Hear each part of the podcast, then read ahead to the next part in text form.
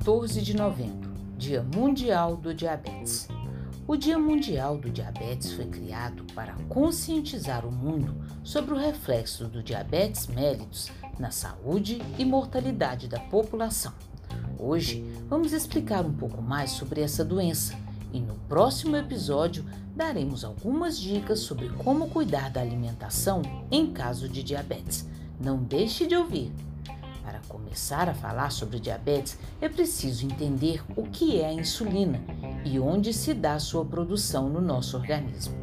Tudo começa no pâncreas, um órgão localizado atrás do estômago que produz alguns hormônios importantes para o nosso sistema digestivo.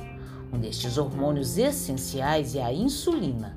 Sua principal função é promover a entrada de glicose, açúcar, nas células do organismo de forma que ela possa ser aproveitada pelo corpo.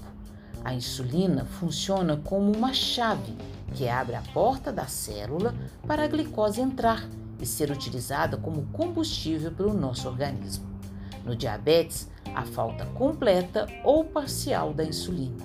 Resultado: sem a chave para abrir a fechadura para a glicose entrar nas células, ela se acumula no sangue, desencadeando uma série de problemas. O aumento do nível de glicose no sangue é chamado de hiperglicemia, e o contrário, quando o nível está baixo, trata-se de hipoglicemia, levando a uma série de sintomas que precisamos ficar atentos. As consequências da hiperglicemia podem ser graves quando não tratadas, como, por exemplo, complicações no coração, nas artérias, nos olhos, nos rins e nos nervos.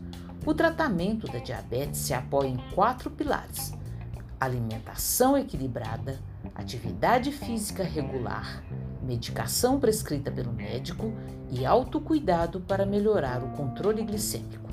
Atenção! Existem diferentes tipos de diabetes.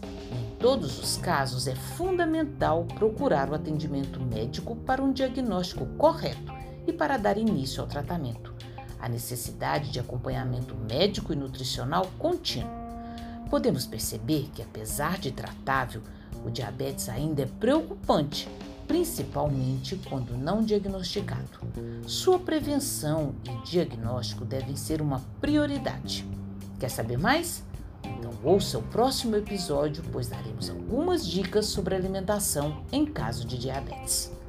Conteúdo produzido pela Subsecretaria de Segurança Alimentar e Nutricional da Secretaria Municipal de Assistência Social, Segurança Alimentar e Cidadania, Prefeitura de Belo Horizonte.